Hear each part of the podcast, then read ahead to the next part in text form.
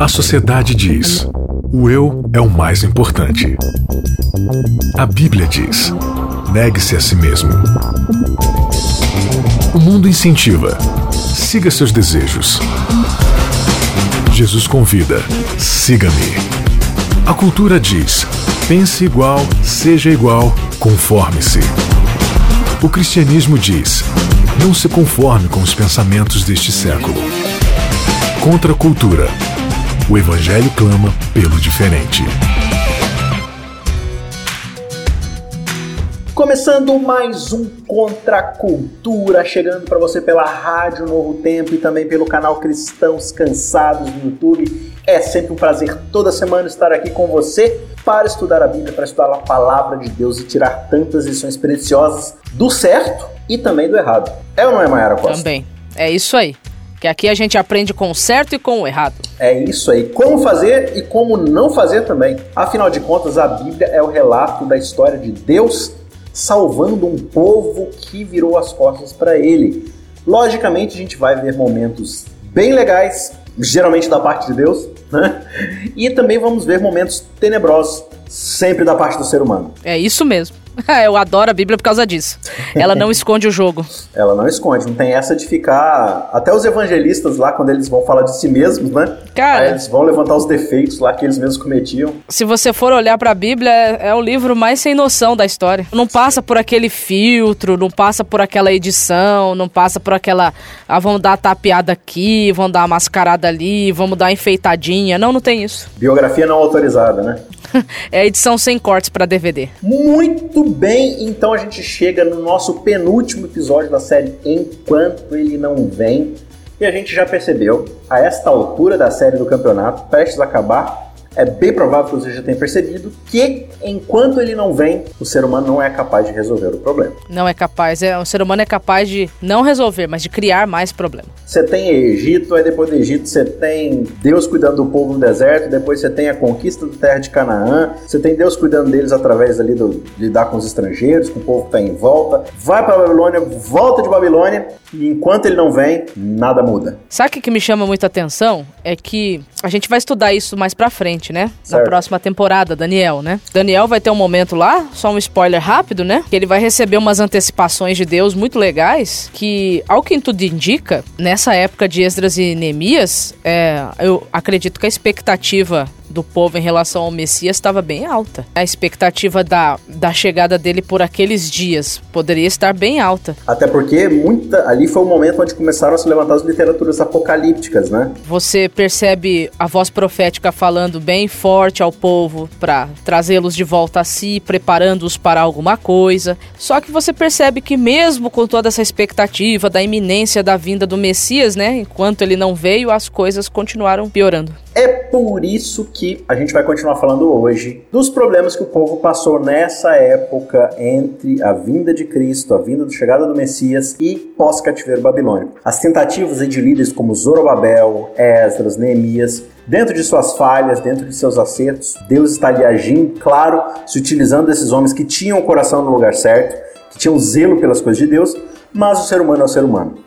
E a gente é. adora complicar o que Deus facilitou para nós, né? É simples assim. Colocou o ser humano na história, deu problema. Deu ruim, é. Por isso que o episódio de hoje se chama Metendo a Colher entre marido e mulher. Fazendo aí uma referência àquela, àquele velho ditado, né? Exato. Em briga de marido e mulher, ninguém mete a colher, mas pelo que nós vamos ver aqui no episódio dessa de hoje, né? Nesse uhum. episódio, a meter a colher e meter bem metido. Muito bem, então antes da gente continuar na nossa discussão dessa semana, eu quero te fazer mais uma vez aquele convitezinho maroto de você se inscrever no canal Cristãos Cansados lá no YouTube. Se inscreve, por favor, vamos aumentar aí essa comunidade, porque aí você vai ficar ciente de todas as coisas legais que estão chegando em breve. Temos novidades aí maravilhosas para o ano que vem e você não pode ficar de fora. Acesse também cristãoscansados.com.br, se inscreva lá com seu e-mail para você também ficar por dentro das nossas assinaturas, do conteúdo. Lá tem um PDF que foi publicado recentemente, super legal, como estudar a Bíblia,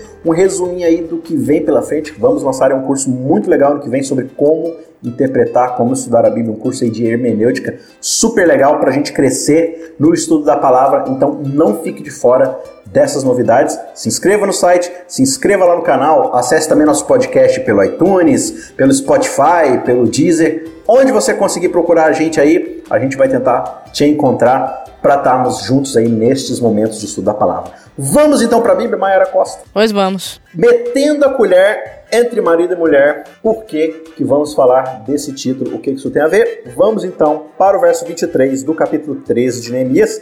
No episódio passado, se você não ouviu, ouve lá, a gente começou a leitura do capítulo 13 e paramos no verso 22, onde o povo, após uma viagem de Neemias de volta à Babilônia, quando ele retorna para Israel, a bagunça está formada, o povo não está mais guardando o sábado, estão negligenciando o tempo, estão fazendo tudo errado, expulsar os estrangeiros dali, tá uma bagunça, ninguém está respeitando ninguém. E Neemias fica desesperado, fica aflito diante de Deus que tudo que ele fez está dando errado e aí ele usa métodos aí pouco ortodoxos, se zanga um pouquinho e a coisa continua aqui no verso 23. Vi também naqueles dias que judeus haviam casado com mulheres asdoditas, amonitas, moabitas, e seus filhos falavam metade das palavras na língua de Asdote ou na língua de seu respectivo povo, mas não sabiam falar a língua dos judeus. Eu os repreendi e os amaldiçoei Espanquei alguns deles e arranquei os seus cabelos. Gente, que cena. Ah, que bonito. E os fiz jurar em nome de Deus, dizendo: Não deem mais as suas filhas em casamento aos filhos deles, nem escolham mais as filhas deles para os seus filhos ou para vocês mesmos. Gente, olha, seria cômico se não fosse trágico. Ele arrebentou a cara dos caras aqui, gente. Como é que pode uma coisa dessa? É verdade, eu era o cabelo. o seu cabelo foi, eu sabia. Foi, eu sabia foi. que você tava lá naquele dia, eu sabia. Menias, arrancou meus cabelos. Eu li isso aqui, eu falei, meu Deus, como ele foi convincente, né? Ou Persuasivo. não. Cara, eu fiquei pensando, será que realmente isso aí, isso aqui foi Deus que impediu para ser feito, né? Porque é interessante que como a gente percebe no Antigo Testamento, quando uma coisa de fato é Deus falando e quando não é Deus falando, quando é a interpretação do, ser humano. E aí eu li isso aqui e fiquei pensando, né? Caramba, nossa, será que Deus queria que ele fizesse isso com aqueles. Às vezes as pessoas merecem uns tapas mesmo, né? Mas será que era por esse caminho, né? Será que essa abordagem é correta? Existem abordagens no Antigo Testamento que são bem esquisitas, né? Tem um episódio lá em Israel onde o povo está adoecendo por causa de, de idolatria e por causa de adultério, né? Você tem sacerdotes, príncipes deitando-se com prostitutas. E lá naquele caso de Balaão mesmo, né? Quando Sim. Balaão dá aquela ideia de colocar prostitutas no meio do arraial de Israel e tudo mais, o povo começa a adoecer Aí um, um, bendito de um, de um levita, né? Posso estar confundindo a história aqui, mas basicamente ele vai lá, pega uma lança, entra numa das tendas e atravessa, a caras, lança né? no meio da prostituta e no meio do príncipe lá, tipo, atravessa os dois com a mesma lança e Deus para de mandar doença sobre Israel. Aí você fica assim, puxa, mas será que é para fazer esse tipo de coisa? Será que hoje, quando eu ver algum problema acontecendo na igreja, eu devo pegar uma lança e atravessar as pessoas que estão pecando? Gente, não sei. Não é uma prescrição divina. Tá descrevendo o que, que aconteceu, né? é muito complicado e, a gente tem que ter muito cuidado ao aplicar isso, né, para os nossos tempos, né? Exatamente. E você já pensou se alguém pega esse texto aqui fora do contexto e acha que agora pode arrebentar a cara de, de todo mundo porque tá aos olhos dele fazendo algo que é mal? é complicado. É realmente complicado. Por isso, que, por isso que, eu falo de novo, né? Cuidado, né? Bíblia não é um livro só para ser lido. Bíblia é um livro para ser estudado, explicado e aplicado. Exato. Eu, eu entendo primeiro no contexto primário que ela foi escrita para depois fazer as aplicações para minha vida. Se eu não seguir essa regra simples de interpretação, vai dar ruim na interpretação da Bíblia. Sim. Agora, Mayara Costa, Neemias tinha aqui uma preocupação decente, o zelo dele estava correto, existia aqui um problema nesse casamento, nessa mistura aqui, ou é tudo fruto da cabeça de Neemias e ele exagerou? Não. Não é, ele exagerou talvez na, na, na talvez na abordagem. Na abordagem. Uhum. Mas o que ele está defendendo é legítimo. Não era paranoia Deus, na cabeça dele. Não, não era paranoia. Deus já havia estabelecido a questão do casamento, como deveria ser o casamento, com quem eles deveriam se casar, quantas vezes deveria se casar. Então, essas coisas Deus já havia estabelecido no passado. Uhum. Deus já havia explicado por que, que não daria certo o casamento entre povos diferentes, ou seja, Deus já havia estabelecido os porquês, uhum. né? Então não é coisa da cabeça dele, realmente tinha um problema aqui. Só que a abordagem não foi boa. Os fins não justificam os meios, né? Uhum. Eu sei que ele queria o bem do povo, eu sei que ele estava super preocupado do povo voltar a cometer os mesmos pecados que anteriormente os levaram, os levaram a cativeiro, né? Os levaram à apostasia. Uhum. Mas você percebe que passar muito tempo, talvez, na na influência e na companhia de pessoas que tenham um, um, certo tipo de abordagem mais agressiva pode tornar você agressivo, né? A gente não pode esquecer que Esdras e Neemias cresceram dentro de um contexto babilônico, uhum. onde as leis eram mais severas. Você podia resolver um problema assim, se você fosse investido de certa né? autoridade, exatamente. Uhum. E é interessante que, que ele fala da questão da linguagem, né? Que, que as crianças estavam nascendo com a linguagem de um povo pagão e então realmente é uma preocupação genuína, porque veja, a Bíblia, ela era escrita em hebraico, em máximo aramaico ali, então as crianças cresciam sob outro idioma, não tinham acesso à Bíblia, não estudavam a palavra de Deus, era difícil explicar para eles. Note que lá no Bíblia Palusa, né, no evento do capítulo 8, precisou Sim. pessoas traduzirem, explicarem a Bíblia e tudo mais. Então no meio dessa mistura, a identidade do povo estava se perdendo. Tanto é que é, Neemias ele fala justamente aqui no verso 26, olha, não foi por causa disto que Salomão, rei de Israel, pecou entre muitas nações não havia rei semelhante a ele. Era amado por Deus e Deus o colocou como rei sobre todo Israel, mas as mulheres estrangeiras o fizeram cair no pecado. Será que devemos dar ouvido a vocês para fazermos todo este grande mal, sendo infiéis ao nosso Deus, casando com mulheres estrangeiras? Olha que interessante. Então ele está falando aqui, olha, o caso de Salomão foi um caso muito interessante porque ele se misturou com várias mulheres, trouxe essas mulheres para dentro de Israel e com elas ele trouxe os templos pagãos. Então as grandes preocupações de Neemias aqui é que no meio desses relacionamentos misturados, a influência estrangeira pagã está entrando na Israel de Israel, no meio das crianças, as crianças estão sendo educadas de forma errada, sob culturas pagãs, né? A própria linguagem que está sendo ensinada para essas crianças, perceba, uma linguagem, cada palavra, o significado dessas palavras, eles carregam um conteúdo, eles carregam uma concepção, uma filosofia, uma visão de mundo, né, daquela cultura. Então, uma criança sendo educada numa outra linguagem, numa outra cultura, você vai ter problemas na hora dele interpretar a Bíblia, dele aprender a vontade de Deus.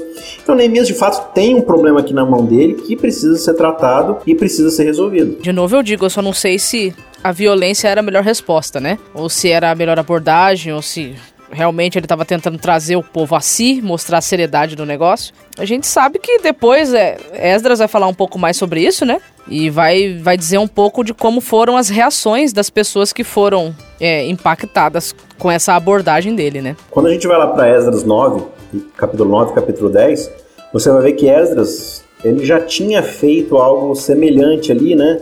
Ele chegou e mandou todo mundo divorciar. Ele falou assim: ó, vocês estão casados é. com mulheres aí, tipo, que são de julgo desigual, que são de outras nações, tá tudo misturado. Então vamos fazer o seguinte: alguém chega para ele e fala assim: ó, vamos divorciar. Ele acatou, o povo acatou, todo mundo saiu divorciando, mandando as mulheres embora e tal, e ficou aquela bagunça toda. Falou assim: cara, será que eu posso tirar aqui um princípio bíblico de que se na minha igreja eu vejo alguém casado em julgo desigual, eu tenho que ordenar e fazer ali com que eles se divorciem? Será que é isso? Não. É isso que, que é, é a estranheza da situação, porque tá bom, Deus mandou, realmente Deus mandou não casar, mas eu não me lembro de já ter lido ele mandando descasar. Pelo contrário, você vai ver lá em Malaquias ou Miqueias, Malaquias, capítulo é. 3, eu odeio eu, o divórcio. Odeio o divórcio, né, realmente. É complicado esse negócio aqui, porque ele deu uma ordem, só que essa ordem em nenhum momento é, a Bíblia deixa suficientemente claro que saiu da boca de Deus. Tanto que isso nunca aconteceu dele. antes e nunca virá acontecer depois, né? É um evento Não. único aqui na história bíblica. Veja o próprio Salomão, né? Que teve tantas. Não tem uma única ordem para ele divorciar de nenhuma. Uhum. Porque a gente também não pode esquecer uma coisa, né?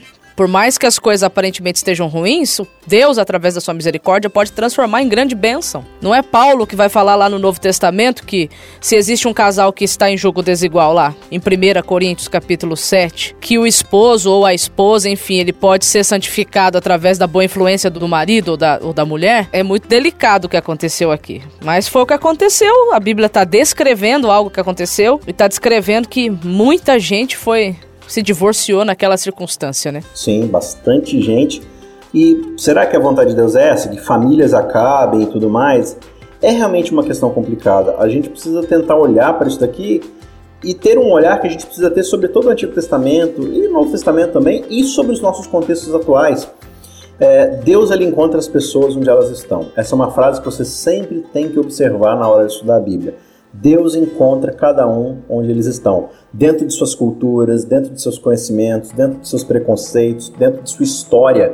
Veja, a Mayara bem pontuou aí, Neemias e Esdras vêm de um contexto babilônico ali, o jeito que eles sabem tratar é dessa forma, uma forma mais autoritária. Deus ele está agindo ali no meio do povo, apesar da, da forma como Neemias e Esdras estão é, interagindo, né? É, no episódio passado a gente viu a questão do, do sábado, por exemplo, né? Neemias chega lá, simplesmente manda fechar o portão, proíbe todo mundo de sair dos portões e tudo mais, fala assim, ó, ninguém vai Entra, sair, sai. por bem ou por mal, pela força vocês vão guardar o sábado. Aí eu fico pensando, Olha, né, Mayara, será que é um exemplo interessante de uma liderança eclesiástica seguir nos dias de hoje, de falar assim, olha, por bem ou por mal vocês vão obedecer a Deus. Eu vou fazer vocês guardarem o sábado, nem que seja na marra. Um bom zelo pela palavra de Deus, pelos seus princípios, por aquilo que ele espera, né? Não é você impor algo sobre alguém, impor uma carga, né? Uhum. Mas o, o, o, bom líder, ele anda junto, né? Ele anda com, né? Ele, ele ensina pelo seu exemplo, né? Ele também mostra ali as suas falhas, as suas dificuldades, para mostrar que que tá junto, nós estamos juntos, estamos crescendo nessa caminhada, né? E a mesma coisa que acontece dentro dos casamentos, né? Os casamentos, eles são pedagógicos. Deus também pode usar os casamentos para transformar pessoas, né? Você tem que cuidar, você tem que cuidar sim, tem que zelar, mas cuidado, né, para que isso não acabe matando a outra pessoa, né? Cuidado com o zelo em excesso, porque zelo em excesso se transforma em fanatismo. É aqui você percebe, você vê quantas famílias que filhos ficaram sem pais, né? Marido ficou sem mulher, enfim, pode até ter trazido certo benefício, pode ser. Eu vou ficar no pode ser porque a Bíblia vai silenciar, não vai tocar mais nesse assunto. Mas pesa aí, né? Será que realmente o caminho era esse? Será que era esse o caminho, né? Você desfazer as famílias que já, que pelo que tá dando a entender, já, já saíram da Babilônia feitas, né? E você vê, claro, uma abordagem diferente aqui, né? Esdras, ele acata essa sugestão de fazer todo mundo sair divorciando, mas Neemias ele busca, por incrível que pareça, né? Neemias, o cara que já espancou gente, arrancou cabelo, aqui ele propõe simplesmente uma reflexão. Por gente, vamos olhar para nossa história, vamos olhar para o nosso passado. O que, que aconteceu quando, quando a gente não respeitou essa questão do casamento, da ordem divina? Você levar a pessoa para o campo da reflexão. Você é, reflete, olha o que aconteceu, olha o caminho que foi trilhado, veja como já não deu certo. Então, ao invés de você impor, de você agir com violência, de você coagir alguém, a pensar como você, não seria mais fácil convidar a pessoa à reflexão através de fatos? É, e da própria exposição à palavra de Deus, né? Mostrar para a pessoa onde é que ela está errando e tal, incentivar, e claro, como líder, dar um bom exemplo de um bom procedimento, né? É, de, de, mostrar que você também está comprometido. A gente vê hoje em dia, assim, muitas vezes é, nós que estamos em posição de liderança dentro da igreja, é, às vezes um pastor, um administrador e tudo mais, a, a, gente impõe regras para a obediência, né? De uma forma coercitiva. Tipo assim, ó, se você não fizer isso, você vai ser punido, né? vai ter represália. Uh, dentro das nossas igrejas, muitas vezes, né? Ah, fulano de tal está fazendo isso, vamos vamos castigá-lo, vamos né, censurá-lo de alguma forma e tudo mais. As nossas próprias disciplinas, que deveriam ser atos de, de conversão, de trabalho educativo ali, se tornam meramente punição. Ó, oh, se você fizer tal coisa, você vai ser disciplinado. Aí muitas vezes assim o jovem ele vê pensa assim, ah, se eu fizer tal coisa, vou pegar seis meses de disciplina, deixa eu calcular aqui, ah, acho que vale a pena. Então, se é só seis meses de é. disciplina, acho que vai valer a pena eu, eu cometer esse erro aqui e tal. E será que essa abordagem é a melhor abordagem? A gente forçar a consciência das pessoas? Será que a Bíblia me dá o direito de forçar, de pesar a consciência da pessoa, Mayara? Deus, que é Deus, que é o dono de tudo, o criador das regras e das leis, ele oprime a consciência das pessoas para obedecer à sua vontade? Não, Deus não, não trabalha com opressão. Ele trabalha com a verdade. E a verdade às vezes machuca sim, mas não não para oprimir, para co coagir, para tirar da pessoa o direito de escolha. Não, mas espera aí, lá em Deuteronômio é assim. você tem uma lista de regras, aliás, você tem uma lista de bênçãos e maldições. Se eles obedecerem, eles vão ser abençoados. Se sim. eles desobedecerem, eles vão ser amaldiçoados. Então Deus está coagindo eles. Não, na verdade não está coagindo. Deus está mostrando apenas que dependendo das escolhas que a gente faz, vai ter consequências. Quais eram as maldições que o povo estava sujeito? Ó, oh, se vocês seguirem o caminho da idolatria, vocês vão ser escravizados. Porque, por que, que Deus estava fazendo aquilo com eles? Porque eles já tinham vivido dentro de uma escravidão. Eles já tinham passado por aquele longo período de inverno no Egito. Eles já tinham sentido na pele o que era perder totalmente a liberdade, entendeu? Então eles já tinham vivido aquilo. Deus estava de novo mostrando para eles um, um caminho, um novo, melhor, um caminho melhor para se seguir. Então ele não estava coagindo, ele estava apenas refrescando a memória deles. A Bíblia mostra pra gente que o caminho divino, o caminho da aliança, é um caminho onde Deus ele tem paciência para resolver os problemas. Perceba que Esdras, ele faz essa questão de sair lá expulsando todo, todas as mulheres, é, metendo a colher nos casamentos e fazendo todo mundo divorciar. Isso foi 30 anos antes desse capítulo 13 de Neemias. Ou seja, há 30 anos atrás, Esdras foi na base da coerção, forçou todo mundo a obedecer na base da marra, e 30 anos depois, Neemias está diante do quê? Da mesma circunstância. A coisa não se resolveu. Então, violência não, não resolve o problema. Uma, uma abordagem agressiva, uma abordagem violenta, uma, uma abordagem coerciva, não resolve, não uhum. resolve. Então, hoje, se a gente ainda tá querendo empurrar a goela abaixo das pessoas, as coisas que a gente acredita, isso não resolve, isso não promove conversão, não promove mudança de coração, não promove. E, e uma outra coisa também, aí voltando a, a esse pacote de três coisas aqui que que foram sublinhadas por Esdras e Neemias, né? A questão do sábado, a questão do dízimo e a questão do casamento, né? São todas três coisas que são muito sujeitos a um, a um coração abrandado por Deus para viver essas coisas da forma correta, né? No espírito dessas coisas. E, e a gente muitas vezes tem a impressão, é, dentro do nosso contexto cristão, de que Deus aceita uma obediência forçada. Cara, assim, se eu obrigo meu filho a fazer as coisas por mim, no máximo eu tenho uma mão de obra escrava, porque, tipo assim, filho, é, já pensou? Você pega e coloca uma arma na cabeça da sua esposa, né? E fala assim, querida, compre um presente para mim. Aí ela vai lá e compra o presente de trás. Isso foi um presente do fundo do coração dela? Não. Entendeu? O que, que, que, eu ganho com esse presente? Não, não foi um presente de amor. Né? Eu não posso colocar a arma na cabeça de alguém e falar assim, me ame né? E a gente muitas vezes acha que Deus aceita o nosso amor, Não. entre aspas, gigantescos aqui dessa forma. Deus lá em Provérbios diz assim: Dá-me, filho meu, teu coração e os teus olhos observem a minha lei. Então, é uma coisa voluntária, movida por um coração que ama, né? Movido por uma decisão de se ter um relacionamento. É, em Apocalipse, né? Para Laodiceia, o que, que Cristo fala? Eis que estou à porta e bato. Se, por um acaso, alguém abrir, eu entro né? Não entro. Mas eu tô aqui do lado de fora batendo. Eu não vou meter o pé na porta e sair entrando assim. Então, por exemplo, a, a gente às vezes censura um membro, fala assim, ó, oh, ele não tá devolvendo o dízimo, vamos castigar ele, denunciar ele publicamente, mostrar que ele tá errado e tudo mais.